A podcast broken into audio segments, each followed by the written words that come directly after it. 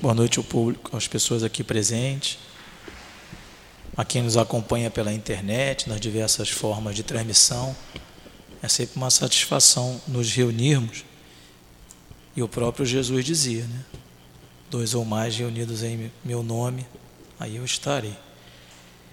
Então hoje nós temos, sendo quarta-feira, a reunião da noite sobre o Evangelho segundo o Espiritismo. O palestrante vai ser o presidente da casa, o Newton José, substituindo uma ausência por motivo de saúde. No comentário do Evangelho, a nossa querida Sandra vai fazer o comentário da lição 55 do livro Caminho, Verdade e Vida, no, momento dos passes. E nós temos agora, antes de começar os trabalhos propriamente dito, meu nome é Omar, né? Já faltou falar também. E antes de começar o, o, os trabalhos, a gente começa a transmissão e a reunião um pouquinho mais cedo para passar, primeiramente, uns avisos sobre a reunião, até para a gente ir aclimatando, né? Chegamos, da, às vezes, da rua, às vezes de casa, numa rotina agitada. O primeiro grupo de avisos que a gente tem muito importante é sobre a questão dos cursos que a casa oferece. Quem vai assistir a palestra aqui ou pela internet já tomou contato com a doutrina, quer aprofundar um pouco mais ou se interessou de uma última reunião, a casa oferece cursos sobre as obras básicas de segunda a domingo. Tem uma exceção nas sextas-feiras que são feitos, são feitos trabalhos privativos, tem estudo também, mas são privativos aos médios. Desde segunda-feira tem curso sobre o livro dos Espíritos pela manhã, tem curso sobre é, as obras de Leon Denis. Estamos aí no problema do ser, do destino. À noite tem também, de manhã também tem o curso do, do, dos médios, né? o curso de orientação mediúnica, para os médios e para quem está se estudando para exercer a mediunidade. À noite, a partir das 5 da tarde, tem curso das obras de André Luiz. Nós estamos em que livro? Estamos no Obreiro, né? Estamos no, acho que nós estamos começando o livro Obreiro da Vida Eterna. Às 19 horas temos o livro dos Espíritos e mais uma segunda, é, é, segunda aula do COMP também, para quem não pode vir de manhã, vir à noite. Terça-feira também temos curso de manhã e de tarde, livro dos médios, Evangelho segundo o Espiritismo, Livro dos Espíritos. Quarta-feira já é o dia do Evangelho, tem essas duas reuniões, às 15 horas e às 19 horas. E de manhã cedo, às 8 da manhã, no formato live híbrida, né, com transmissão pela internet e presencial, o curso sobre o Evangelho segundo o Espiritismo. Na quinta também, nova, nova grade de cursos, Livro dos Espíritos, Livro dos Médios. Só na quinta só não tem, ah, tem o Evangelho sim, à noite. Enfim, basta consultar no site. Aqui quem está na casa, no quadro de avisos tem também. Nós temos também um marcador de livros com os, com os horários. Pode pegar aqui na bancada no final da reunião ou na livraria, para quem tiver assim, adequar a sua disponibilidade de horário. Muitas vezes a gente não tem o horário, mas tem a vontade, vai olhando ali, daqui a pouco aparece uma janela, a gente começa a estudar. E aí não para mais. A gente vê que ajuda a organizar os nossos pensamentos. E é desses pensamentos que a gente vai organizando a nossa existência. Bem, feitos esses avisos sobre a questão dos cursos que existem todo dia, que é uma casa que prioriza muito essa questão do estudo e do trabalho com amor, temos uma notícia ruim e uma boa. Semana que vem não vai ter curso, nem segunda nem terça, porque nós vamos estar fazendo no, no, no feriado do dito carnaval, vamos ter aqui um encontro sobre o livro dos Espíritos, no domingo, na segunda e na terça, sempre de nove da manhã às doze. Quem chegar um pouquinho antes das nove, sempre tem um cafezinho aqui, um simplesinho, mas tem. E começa às nove até às doze. O encontro nesse ano é sobre o livro dos Espíritos, nas questões 1, 2 e 3, só. Mas vão ser três dias de estudo e vai ser pouco. Questão número 1, um, que é Deus. Questão 2, o que é o infinito, e a terceira questão: Deus é o infinito? Tem muito material para a gente discutir, vai passar rápido, então todos convidados. Inclusive, quem tiver com dificuldade de crianças, pode trazer também, que a gente vai ter uma, uma disponibilidade para crianças. A gente não, é, não tem uma estrutura ainda para bebês. Quem tiver bebê, traz e fica no colinho. Assiste todo mundo à reunião. Tem uma estrutura de, de, de fraldário, tudo isso aí tem. Mas quem tiver criança, pode trazer que vai ser recebido e vai ser evangelizado com o tema do encontro. Então, feito esse convite, nós temos que ainda passar por mais uma, um, alguns avisinhos, que são sábado a reunião, a casa atende, e durante toda a semana atende as famílias que são aqui assistidas. Tem quase 400 famílias cadastradas e fica ativo assim, sempre em torno de 300 famílias. Então, qualquer doação é bem-vinda, seja de gênero alimentício, é, seja de, de roupas usadas ou novas, como for a, a disponibilidade para doações e para o bazar também.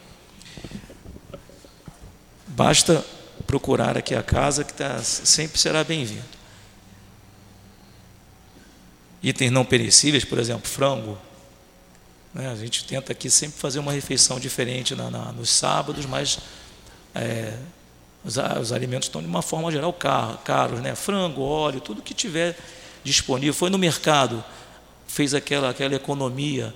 Ah, sobrou um pouquinho, se sobrar, tá, vou trazer um, um, uma latinha, um vasilhame de óleo, um quilo de frango. Ajuda, às vezes é o que está faltando. Ah, recentemente nós tivemos um evento aqui que tinha montadas 30 cestas básicas com doação. Aí estava faltando sal. Um item que é barato, né? Mas estava faltando. Deu para resolver. Enfim, de doações foram montadas quase 30 cestas básicas aí no final do ano, como exemplo dessas doações pequenas. Né? Ao final da reunião, quem estiver vindo à casa a primeira vez, tiver com uma necessidade de conversar, tiver com alguma dificuldade, alguma angústia, ao final da reunião, basta ficar no mesmo lugar onde está que a direção da casa indicará um médium para conversar, para verificar, a gente ouvir a dificuldade, né? afinal, conversar é importante, e tomar um encaminhamento, algum um atendimento, chamado atendimento fraterno. E um último aviso: desligar os celulares. Quem não puder desligar, coloque no modo avião, tire o, o, o, o, o som do celular. Esse aviso é importantíssimo por conta da palestra, mas mais ainda por nossa própria causa. O dia que o celular toca na nossa, na nossa bolsa ou no nosso bolso é o pior dia do mundo porque a gente se sente muito é, incomodando os outros e perde a concentração. Então, dá uma conferida se está tudo feito direitinho. Vamos então à leitura da página do Caminho Verdade e Vida, que é a página 55. Caminho Verdade e Vida, lição 55, chamada As Varas da Videira. Tem por base uma passagem de João, o Evangelho de João, capítulo 15, item 5, pequenininho, diz assim: eu sou a videira, vós as varas. E Emmanuel vai dizer para a gente assim: Jesus é o bem e o amor do princípio. Todas as noções generosas da humanidade nasceram de sua divina influenciação. Com justiça, asseverou os discípulos, nesta passagem do Evangelho de João, seu espírito sublime representa a árvore da vida e os seus seguidores sinceros as frondes promissoras, acrescentando que, fora do tronco, os galhos se secariam, caminhando para o fogo da purificação. Sem o Cristo, sem a essência de sua grandeza, todas as obras humanas estão destinadas a perecer. A ciência será frágil e pobre, sem os valores da consciência. As escolas religiosas estarão condenadas, tão logo se afastem da verdade e do bem. Infinita é a misericórdia de Deus nos movimentos da vida planetária no centro de toda a expressão nobre da existência, pulsa seu coração amoroso, repleto da seiva do perdão e da bondade. Os homens são varas verdes da árvore gloriosa. Quando traem seus deveres, secam-se, porque se afastam da seiva, rolam ao chão dos desenganos, para que se purifiquem no fogo dos sofrimentos reparadores a fim de serem novamente tomados por Jesus à conta de sua misericórdia para a renovação. É razoável, portanto, positivemos nossa fidelidade ao Divino Mestre, refletindo no elevado número de vezes em que nos ressecamos no passado, apesar do imenso amor que nos sustenta em toda a vida. Após essa leitura, vamos unir nossos pensamentos para fazer a nossa prece e aí sim iniciarmos a reunião pública. Deus, nosso Pai, Criador, Pai de infinita misericórdia e bondade, agradecemos muito a oportunidade de estarmos aqui reunidos em Teu nome. Agradecemos a Jesus, nosso Mestre, nosso orientador das vidas. Agradecemos também aos guias da casa, o altivo, o professor do José Jorge, que denomina esse salão, Baltazar, Erma, Antônio de Aquino, aos espíritos amigos da casa, Dona Cidinha, Neuza, Elvira, Lourdinha, que eles estejam aqui conosco, ajudando a todos nesse momento, intuindo o Newton, que vai fazer a palestra, intuindo a Sandra, que possa ser um momento de reflexão em torno do amor de Jesus. E assim, em nome desse amor de Jesus, em nome do amor de Deus, nosso Pai, pedimos a permissão para iniciar a reunião. Graças a Deus.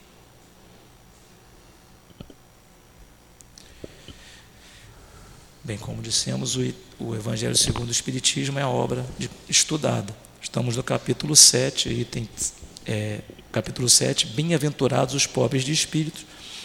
A lição, o estudo de hoje vai do item 3 ao item 6, que diz que todo aquele que se eleva será rebaixado. Vou ler um trechinho bem rapidinho, tá, Nilton? Do item 3. Todo aquele que se eleva será rebaixado. E ali, do Evangelho de Mateus, é retirado um trecho. Naquela mesma ocasião, os discípulos se aproximaram de Jesus e lhe perguntaram: Quem é o maior no reino dos céus? Jesus, chamando um menino, colocou-o no meio deles e falou: Em verdade vos digo que, se não vos converterdes e não, e se não vos tornardes como crianças, não entrarei no reino dos céus. Portanto, todo aquele que se humilhar e se fizer pequeno como esta criança, esse será o maior no reino dos céus. E todo aquele que receber em meu nome uma criança, tal como acabo de dizer, é a mim que recebe. Então vamos falar, passar agora a palavra ao Newton, que ele seja protegido em nome de Jesus. Então vamos lá. Boa noite. Boa noite a todos. Então vamos para o capítulo 7. Bem-aventurados os pobres de. Eu vou levantar. Os pobres de espíritos.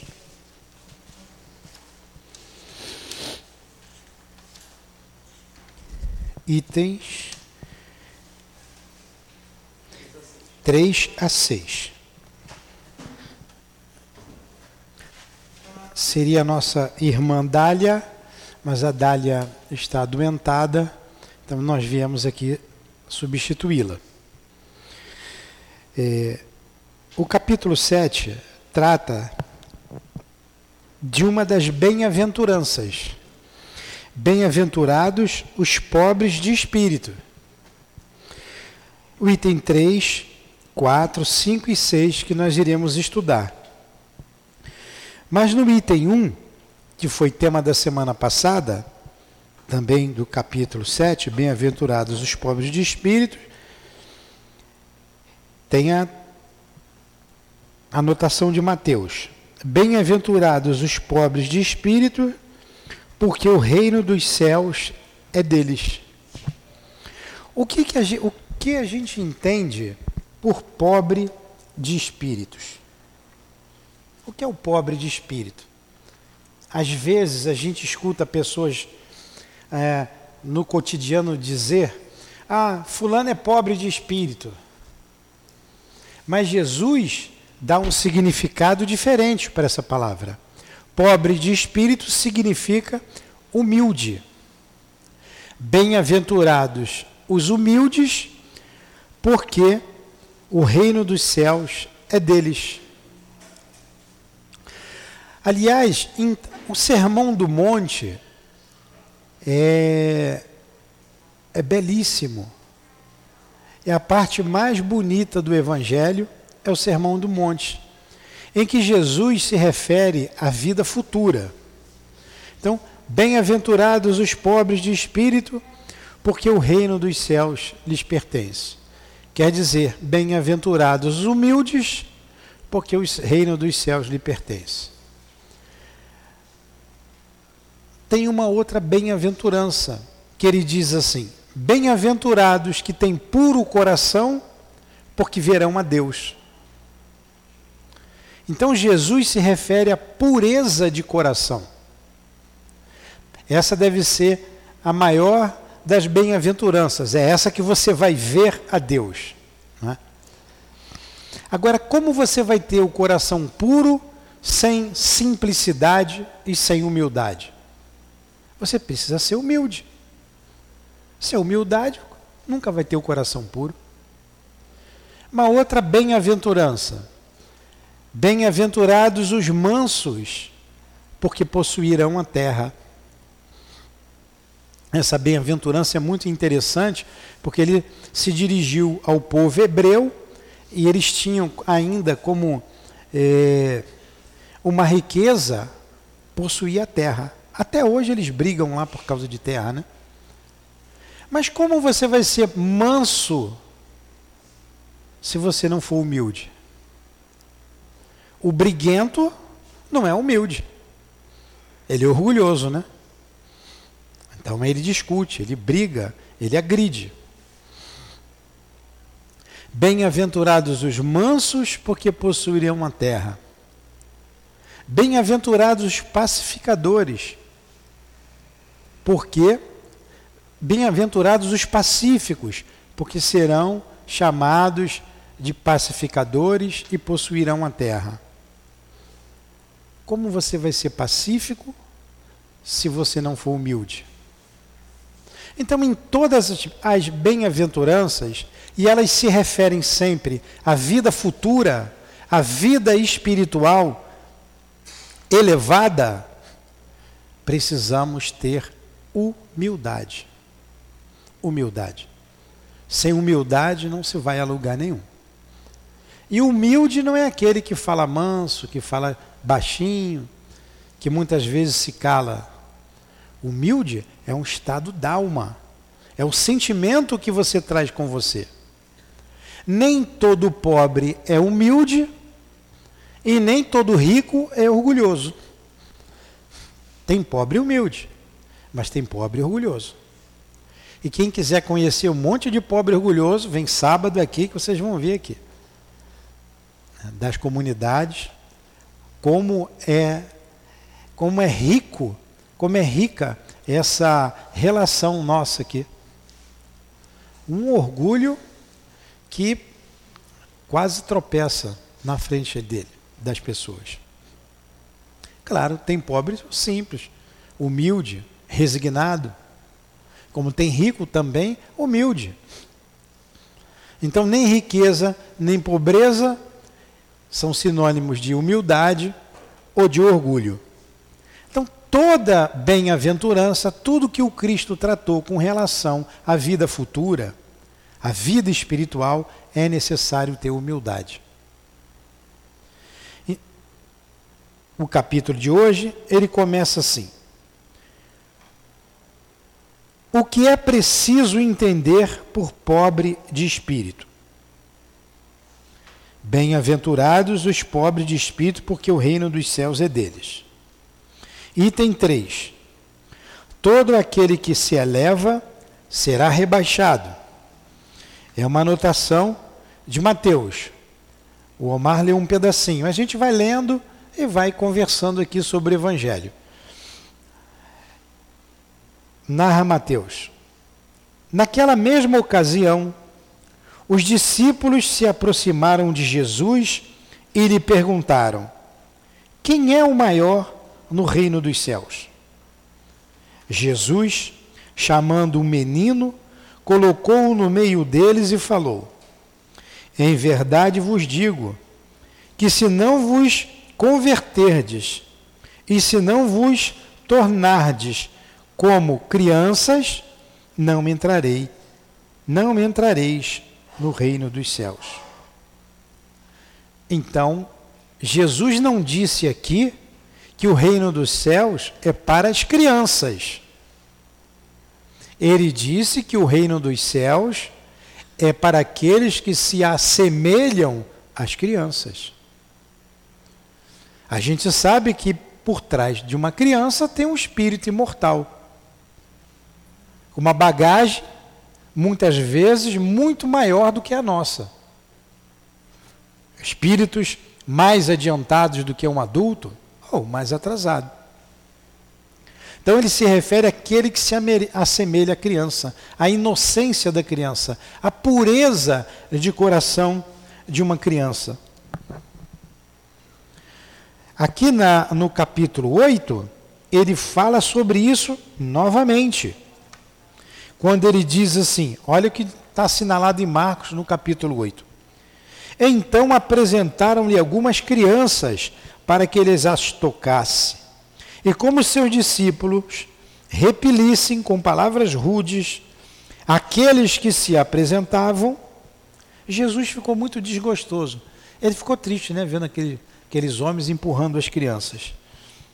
E ele diz: Deixai vir a mim os pequeninos. Novamente, se referindo à pureza das crianças.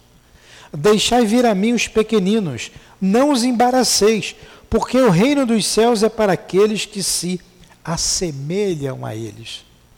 Aqui está em Marcos. Nós lemos a narrativa de Lucas.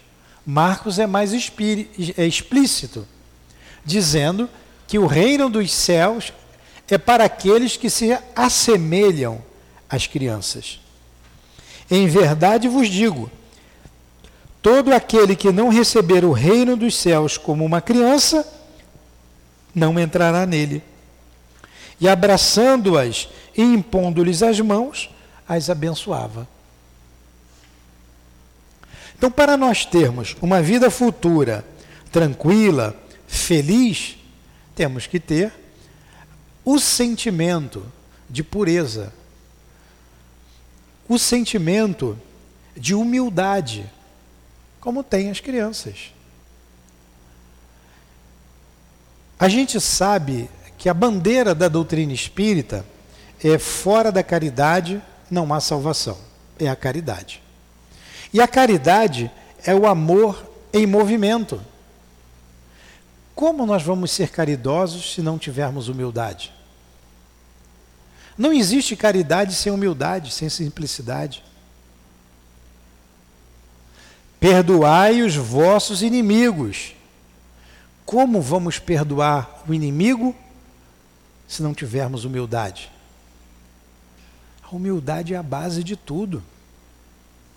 Nós, espíritos da terra, está numa outra parte do Evangelho, mais à frente, somos caracterizados por espíritos rebeldes à lei de Deus. Todos nós somos rebeldes à lei de Deus. Por isso estamos num planeta de provas e expiações. E o, rebelde, ele é humilde? Então, quanto nos falta ainda caminhar para conquistar essa virtude? A humildade, a simplicidade. E ele continua aqui: Portanto, todo aquele que se humilhar e se fizer pequeno como esta criança, esse será o maior no reino dos céus. E todo aquele que receber em meu nome uma criança tal como acaba de receber, é a mim que recebe.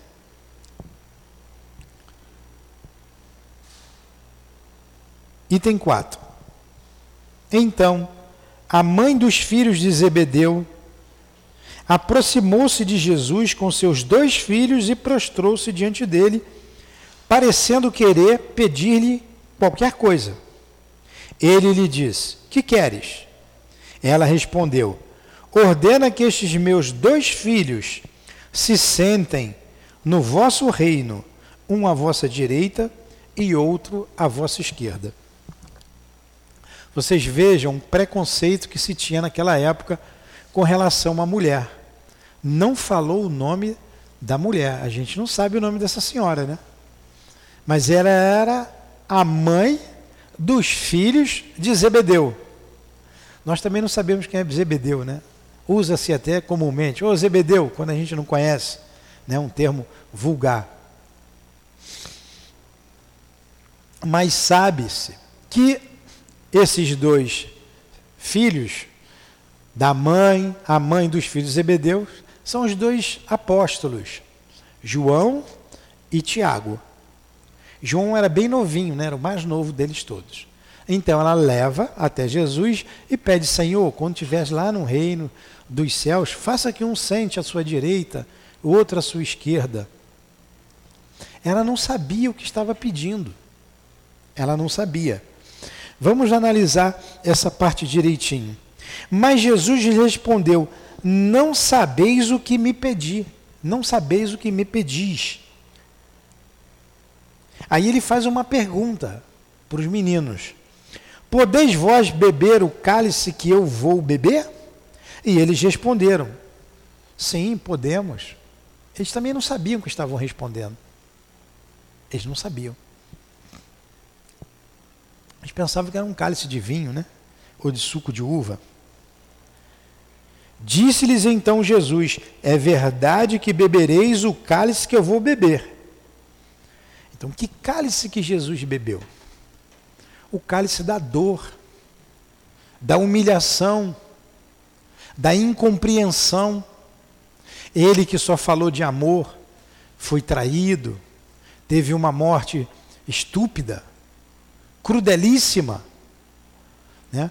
foi crucificado, aquilo era dado uma pena dada aos piores ladrões, aos piores bandidos. E sabemos que todos os apóstolos, todos eles, passaram por isso. O único que morreu de velho foi João, né? Os outros todos foram assassinados. Pedro morreu crucificado de cabeça para baixo. Paulo, que veio depois, foi degolado. Tiago foi apedrejado e um desses aqui. E por aí vai. Todos sofreram.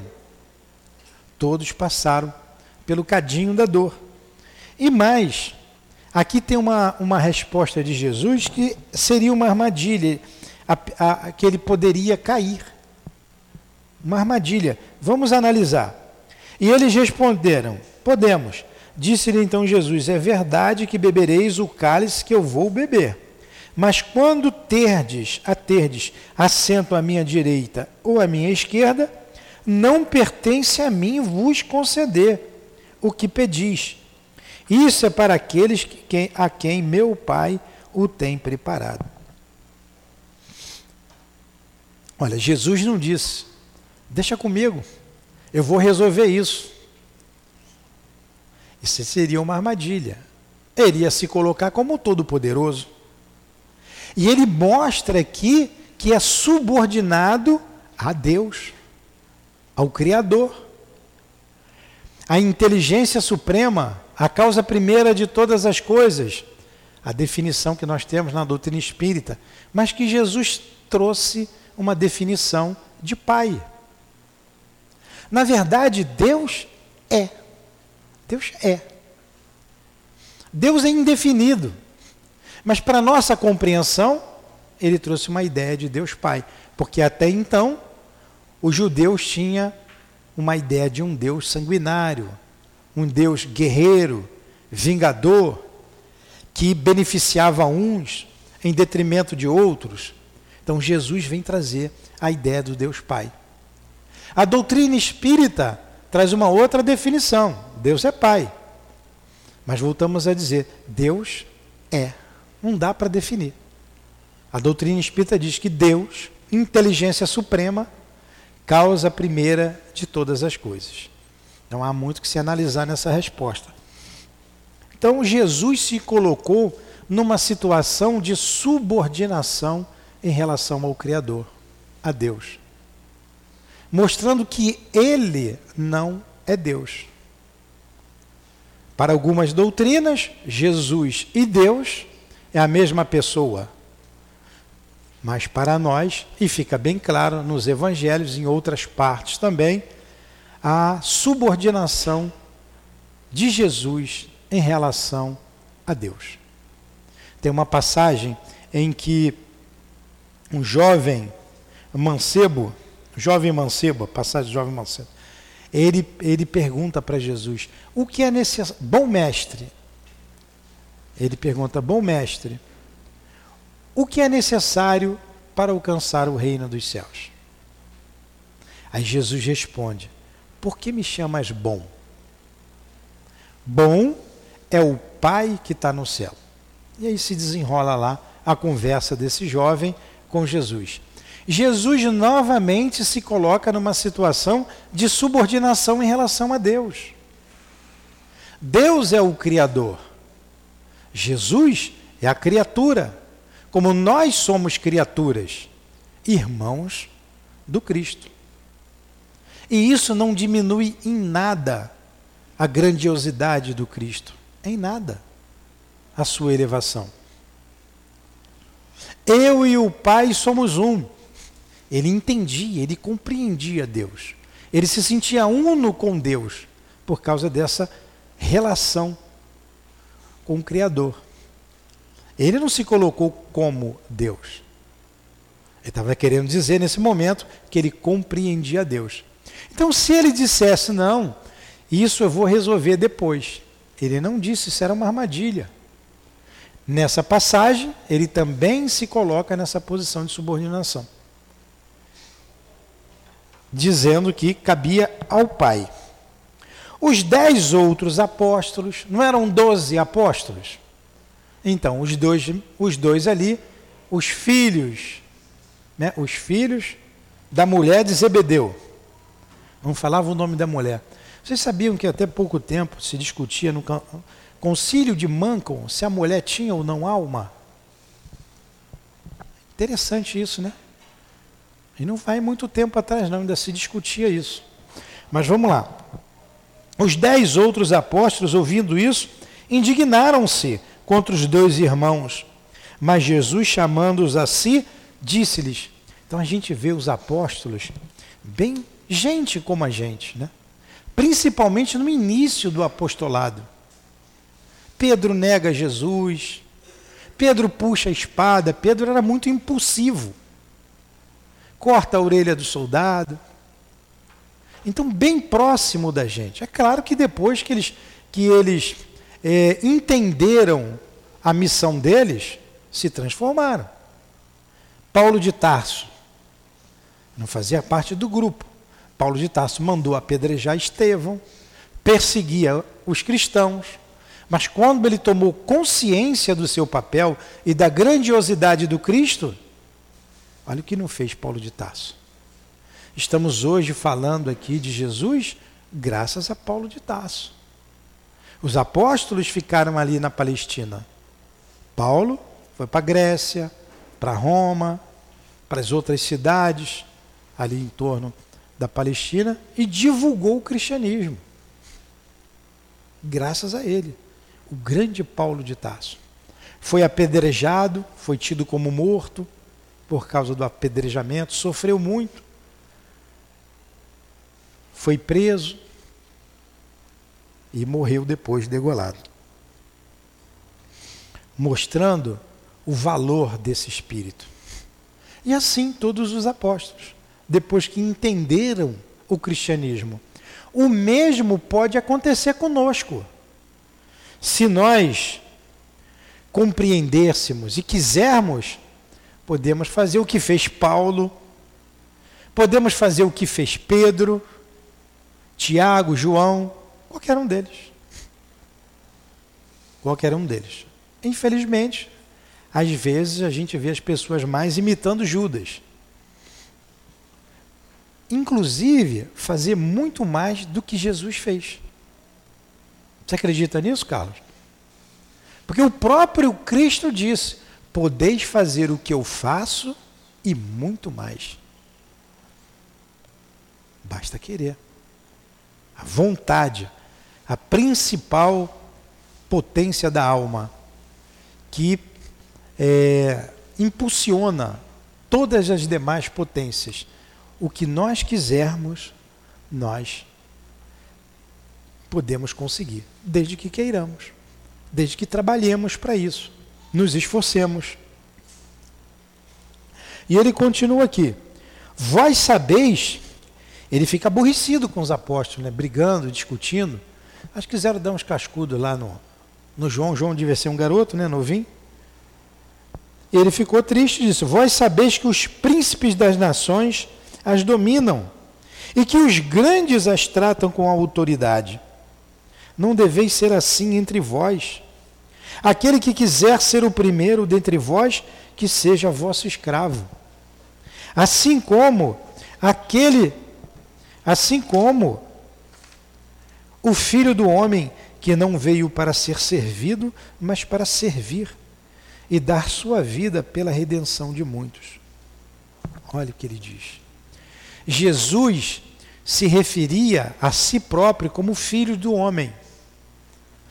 Filho do homem, como nós somos filhos do homem. Era uma expressão usada na época. Uma expressão muito comum, filho do homem. Que expressão belíssima e que a, maior, a maioria de nós não dá devida atenção. Ele, o Cristo, o nosso guia e modelo. Para nós espíritas, Jesus é guia e modelo de todos nós. Ele diz: O Filho do Homem, quer dizer, eu, o Cristo, veio para servir e não para ser servido. Ele veio para servir.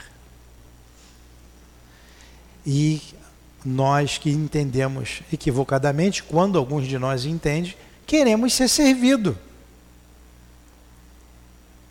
A maioria quer ser servido e não servir.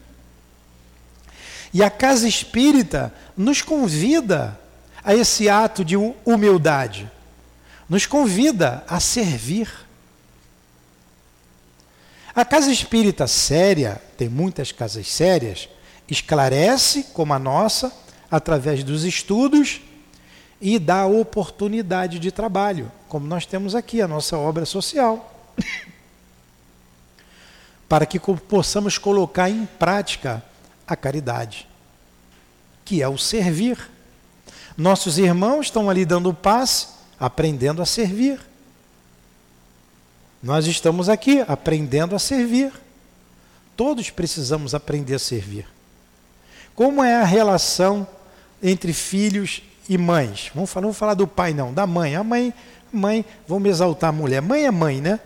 O amor de mãe é o que mais se aproxima do amor que o Cristo fa falou, que Deus fala, o amor de mãe. Ela sempre está a servir os filhos. Ela serve. Ela trabalha. Às vezes a mãe tem o trabalho profissional e chega em casa, vai atender os filhos, vai fazer comida, vai cuidar da roupa dos filhos, do material, da escola, ver se o filho estudou, se não estudou, não é isso? Olha ela servindo, servindo, para que se mantenha a família coesa. E Jesus nos recomendou antes, no final do apostolado, a gente sempre relembra, tudo nós estamos relembrando, né, que nós estamos cansados de ouvir tudo isso. Mas tem que repetir, repetir, repetir, para ver se a gente acaba colocando em prática. É igual uma casa de amor, a gente fala, em nome do amor começamos o nosso estudo. Em nome do nosso amor, aí é uma coisa minha particular, para ver se a gente de tanto a, consegue falar espontaneamente a palavra amor e praticá-la. Então Jesus recomendou: amai-vos uns aos outros como eu vos amei. Façai uns para com os outros como a mãe faz com os filhos. Porque se Deus, se ele disse que veio para servir e não para ser servido, e mandou recomendou que fizéssemos o que ele fez, então ele está recomendando que nós sejamos servidores uns dos outros. Não é isso? E aquele que serve espontaneamente, ele tem a humildade. E com a humildade ele alcançará o reino dos céus. Então a gente conclui que todo mundo quer ir para o céu, a gente bota entre aspas esse céu, que a gente vê de maneira diferente, né? Da doutrina católica, protestante, enfim. É só ser humilde. É só servir. É só amar um ao outro. É tudo a mesma coisa. É só ser caridoso. A caridade, dizia o, o professor José Jorge aqui, o baixinho, ele dizia assim: a caridade é, o, é, é maior do que o amor. Lembra disso, Roberto? Porque o amor é estático, a caridade é dinâmica. A caridade é o amor em movimento. Quando temos grandes eh, catástrofes, agora mesmo em, em, em Petrópolis, as pessoas se unem. Ela é tocada, fazem postos para recolher alimentos eh, de, eh, não perecíveis, roupas. Quantas pessoas se movimentam? Não é, professor? Muitas pessoas se movimentam. É o amor em movimento. A gente deve aproveitar essas situações para a gente botar em prática. Não custa nada levar lá o quilo de arroz ou de feijão. Quando a gente vai fazer a compra, não fica pesado. Todo mundo fizer isso, se toda a população fizesse isso, pelo menos 200, são 200 milhões de pessoas, cada um levando um quilo de feijão, teríamos 200 milhões de quilos, tá certo essa conta aí? Ó, ó, dá é feijão, né? Dá é feijão. E qualquer outro alimento, levar o leite, uma lata de leite, enfim. É nós sendo nós estamos sendo convidados a colocar em prática esse amor, que é sinal de humildade. É você se preocupar com o outro, como a mãe se preocupa com o filho. Eu vi a minha esposa, vou falar dela, que eu convivi com ela, 40 anos, chegava cansada do trabalho, tinha uma matrícula na escola, tinha outra na outra escola, chegava de tarde cansada, ia fazer janta para as crianças que estavam chegando da escola e trabalhava até tarde da noite, porque ia corrigir depois as provas, fazer os trabalhos, enfim. É isso que a gente precisa fazer. É fácil, é simples, é só fazer. Não tem nada de difícil. Quer ir para o céu? O caminho é esse. A gente lembra Jesus dizendo: Eu sou o caminho, a verdade e a vida. Ninguém chega ao Pai senão através de mim. Numa outra tradução, eu mostro o caminho, a verdade, a vida. O caminho de trabalho. A verdade é o amor. E a vida é a vida imortal, a vida do Espírito. Não é difícil, Jesus é simples. O Evangelho é simples. É só praticar. Não precisa grandes interpretações. Até no orar, até no fazer a prece. Nova referência do Evangelho. Orava ali o fariseu e o publicano. Não era o publicano? Não, não era o publicano. Era o fariseu e o o caído da estrada lá, como é que era? O samaritano. O samaritano me induziu ao erro, viu? Eu perguntei, era? Não, ele falou com a cabeça, o samaritano. O samaritano era tido como um homem de uma vida. Os judeus não gostavam do samaritano. Mas estava lá o fariseu, o sacerdote, conhecedor da lei fazendo a prece dele: Senhor, eu vos rendo graças, porque não sou igual a esse samaritano que é pecador, que é sujo, que é isso, que é aquilo. Lá traçou uma opção de adjetivo para o samaritano. E o samaritano não ousava levantar a cabeça. E o que ele dizia? Senhor, tem de piedade de mim, porque eu sou um pecador. E o que Jesus diz? O segundo, esse, o samaritano voltou para casa justificado. O primeiro não. Porque ele orou com humildade. Como você vai orar com orgulho? Como que você vai se colocar numa situação de subordinação a Deus, ao Criador, se você é orgulhoso? Será que tem gente assim? Tem. Tem. O materialista é assim. Você tem um espiritualista e o um materialista. O espiritualista é todo aquele que acredita que existe algo a mais do que o corpo físico. Acredita na alma. O espiritualista é todo aquele que acredita na vida da alma. E o materialista não. Morreu, acabou. E quantos vivem como se a vida fosse acabar e terminar tudo aqui agora? Vide aí a política. Nossos políticos, muitos deles, né? não vamos generalizar, muitos deles que tira dinheiro do povo, guarda dinheiro, acumula riqueza. A gente ouve nos megacapitalistas bilhões e bilhões e trilhões de dólares. Para que tanto dinheiro? A gente precisava só de um pouquinho aqui para comprar o centro, o terreno, fazer, né? Mas não, junta, não sei para quê, vai morrer do mesmo jeito. Esses não acreditam em Deus. Eles se sentem o próprio Deus. Então não são humildes. Não têm humildade. Tem orgulho. Orgulho puro. E quantas doutrinas surgiram depois da Revolução Francesa, na época do, do Iluminismo? Né? O Iluminismo veio antes um pouquinho, em que as ideias, é, é, é, as ideias brilhantes, as grandes ideias surgiram, principalmente é, na França, mas por toda a Europa, por toda a Europa.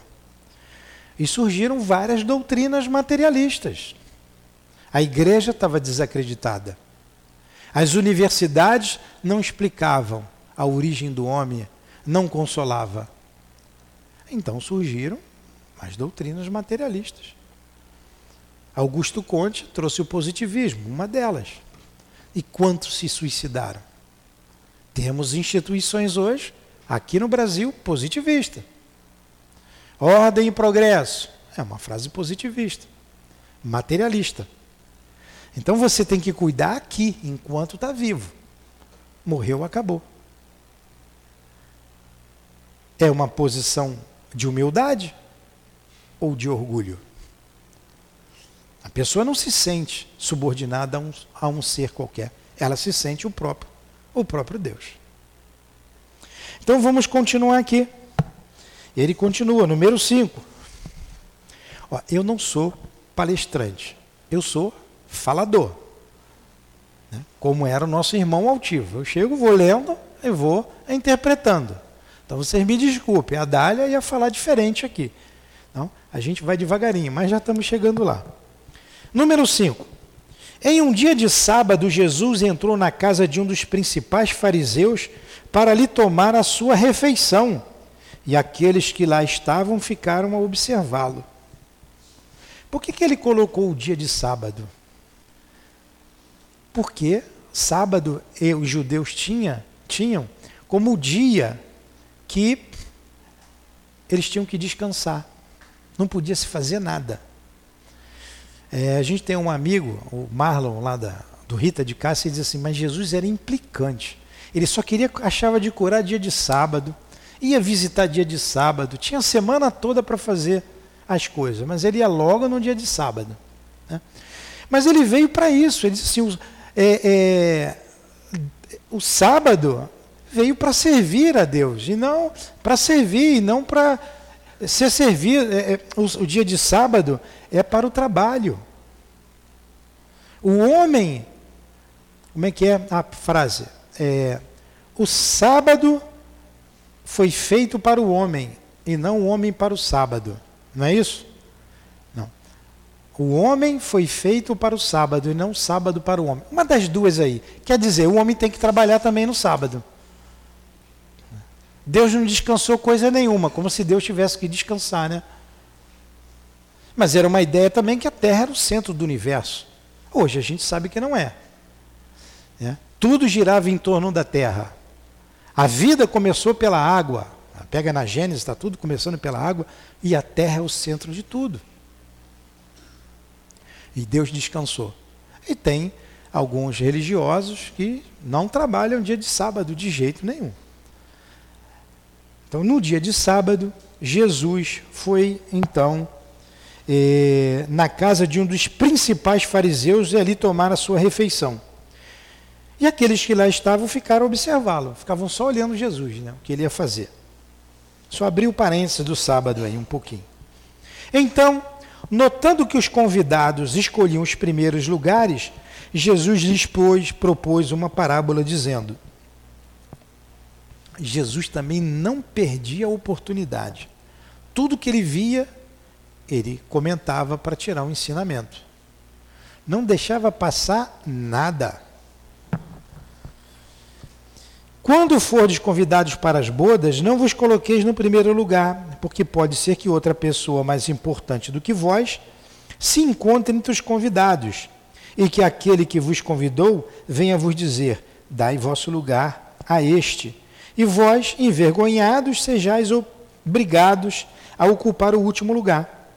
Quando fordes convidados, ide tomar o último lugar, para que aquele que vos convidou possa chegar mais perto de vós e dizer: Meu amigo, vinde mais para cima.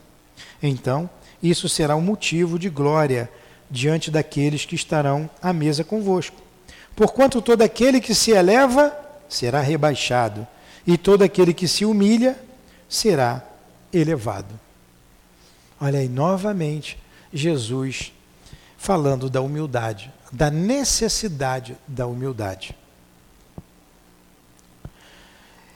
É, o item 6, que termina aqui no item 6, ele diz assim: essas máximas são as consequências do princípio de humildade que Jesus apresenta incessantemente como condição essencial da felicidade prometida aos eleitos do Senhor, e que ele formulou com estas palavras: Bem-aventurados os pobres de espírito, porque o reino dos céus é deles.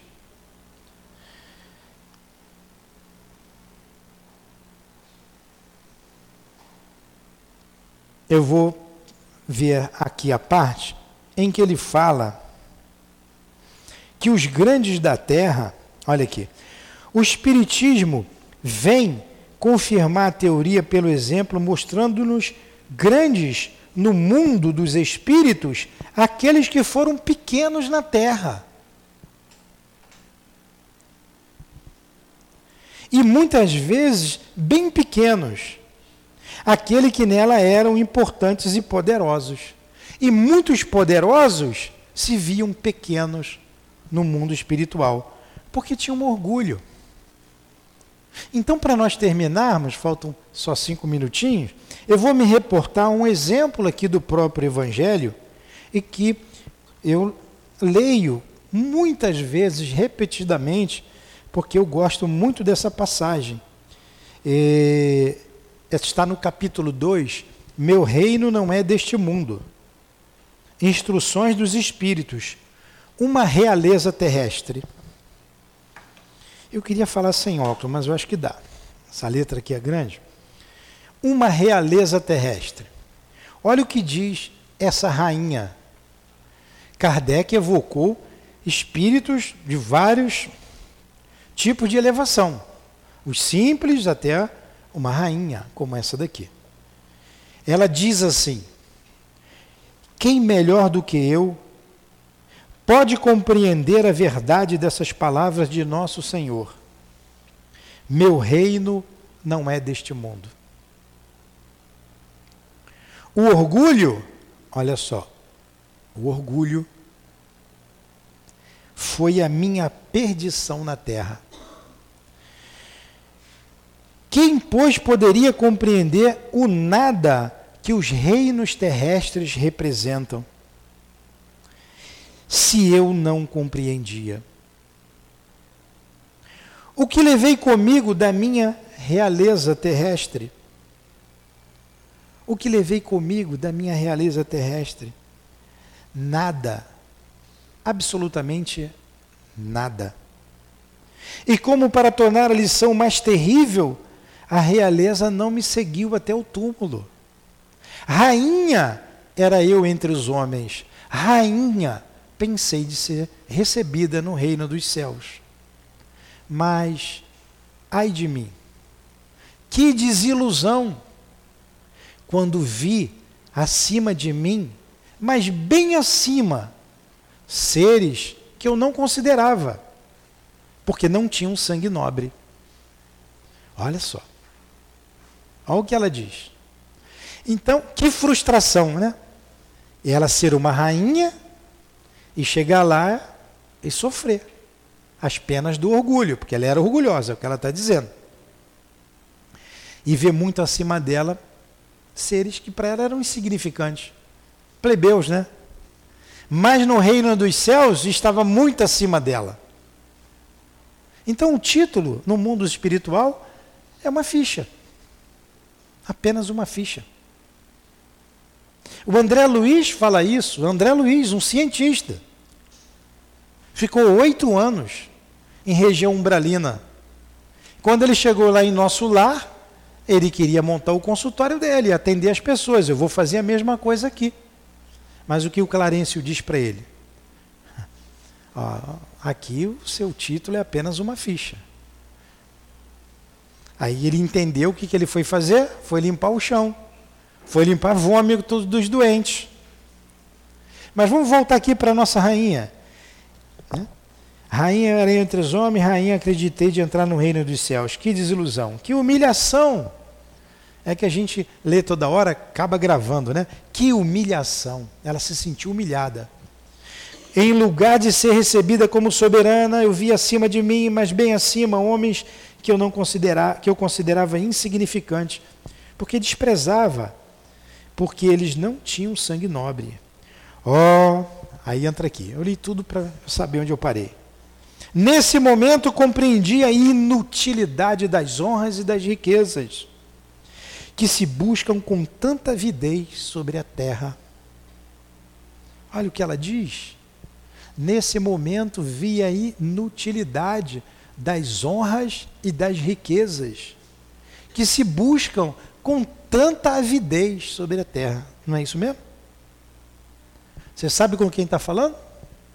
Mas não sou eu que estou dizendo, não, estou falando aí. Para se preparar um lugar no reino dos céus, é preciso abnegação, humildade e a caridade na sua mais perfeita prática. É o depoimento de um espírito que teve um poder, que teve um título. Ela foi rainha. E ela está dizendo: aqui não é a riqueza, não é a realeza, não é o poder, e sim a abnegação, a humildade, a caridade. Está ao alcance de todos nós do pobre e do rico. E mais, e benevolência para todos. Então vamos lá. É preciso abnegação, humildade, caridade em, em toda a sua perfeição, perfeita prática e benevolência para com todos. Sermos bons uns para com os outros. Não se pergunta o que fomos, qual a posição que ocupamos, mas o bem que fizemos, as lágrimas que enxugamos. Ó oh, Jesus, disseste que teu reino não é deste mundo, pois é preciso sofrer para chegar ao céu. E os degraus do trono não nos aproximam dele. São os caminhos mais penosos da vida que nos conduzem a ele. Procuremos, pois, o caminho entre as dificuldades e os espinhos, e não entre as flores. Estamos terminando, mais um parágrafozinho. Os homens correm em busca dos bens terrenos, como se pudessem guardá-los para sempre.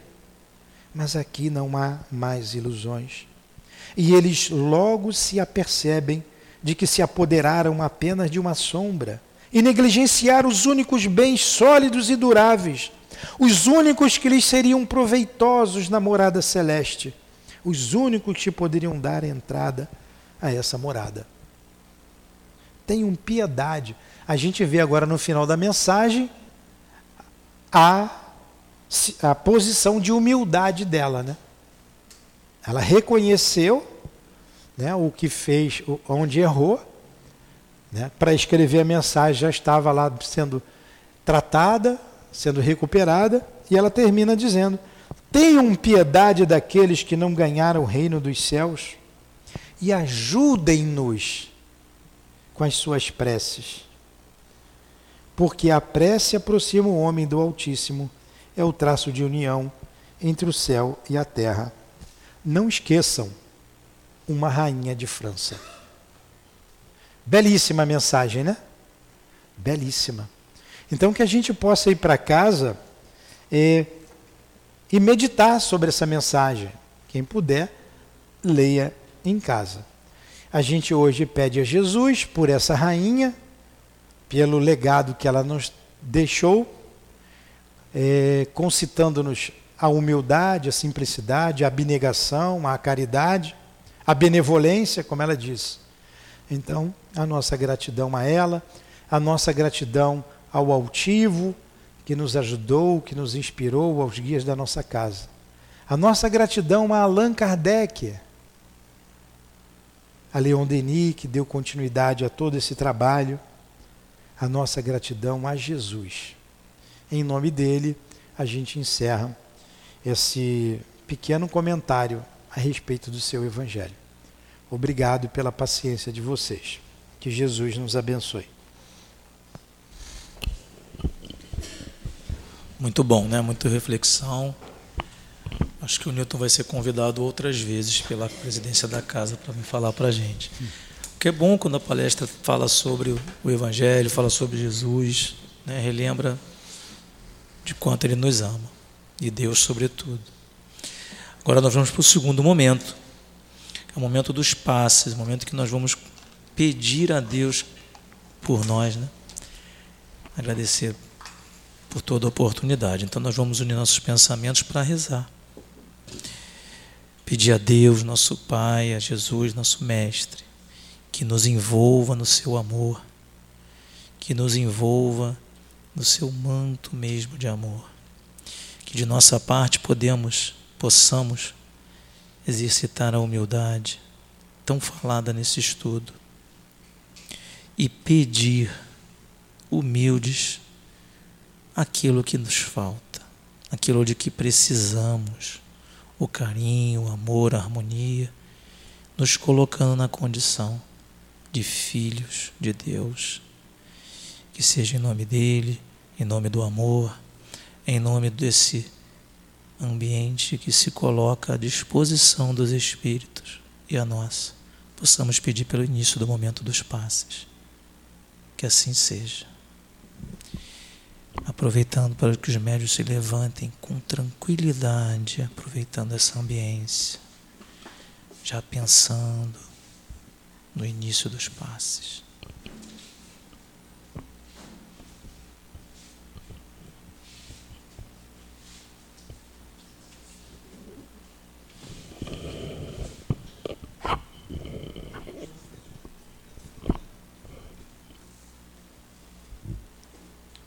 Com o pensamento em Deus, vamos nos ligar, nos ligar a Jesus para sentir Sua presença, para tomarmos o passe. E falando em Jesus, Jesus é o bem e o amor do princípio. E ele disse: Eu sou a videira e a vocês as varas. Se recusarmos o alimento da videira, vamos secar, cair sem produzir frutos, seremos varas secas. Quem está com Jesus está no caminho da renovação espiritual, do progresso. Todo aquele que segue seu caminho com amor, caridade ao próximo, sabendo perdoar, ou seja, seguindo os seus ensinamentos, darão bons frutos, serão os galhos vivos da videira. Devemos nos ligar, nos ligar a Jesus através da prece, das boas condutas, da boa moral, praticando bem. Então sentiremos sempre a Sua presença junto de nós. Temos que nos manter com os galhos vivos.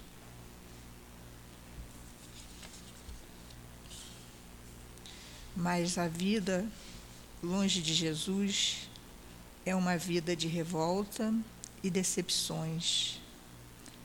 O caminho contrário de Jesus são os galhos que secam e caem da videira sem dar bons frutos.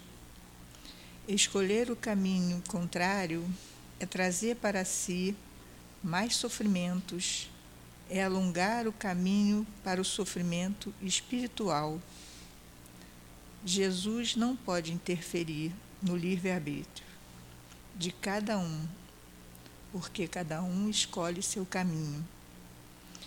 Mas ele vai aguardar pacientemente esse irmão que se perdeu do caminho e recolhê-lo mais tarde, pois nenhuma ovelha de Deus vai ser deixada para trás. Todos serão acolhidos. Fiquem com Deus e em paz no coração.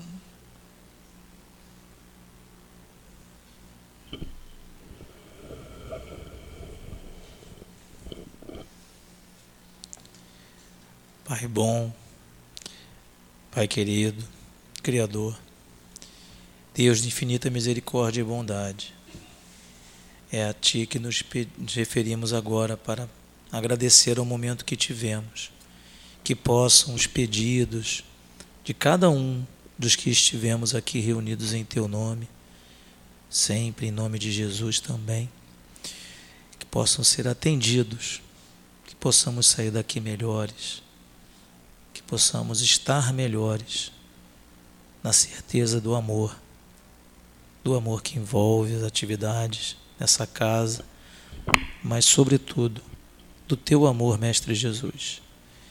Que possamos retornar aos nossos lares e transmitir a cada um daqueles que estivermos contato um pouquinho do que aprendemos nessa noite sobre a humildade sobre a temperança, sem perder a essência do que o Cristo nos ensinou. Que seja em nome do amor, em nome de Jesus, mas sempre agradecendo aos guias dessa casa, espelhados na pessoa do altivo e todo o seu, todos os espíritos que com ele trabalham aqui. Possamos pedir pelo encerramento da reunião dessa noite. Que assim seja. Graças a Deus.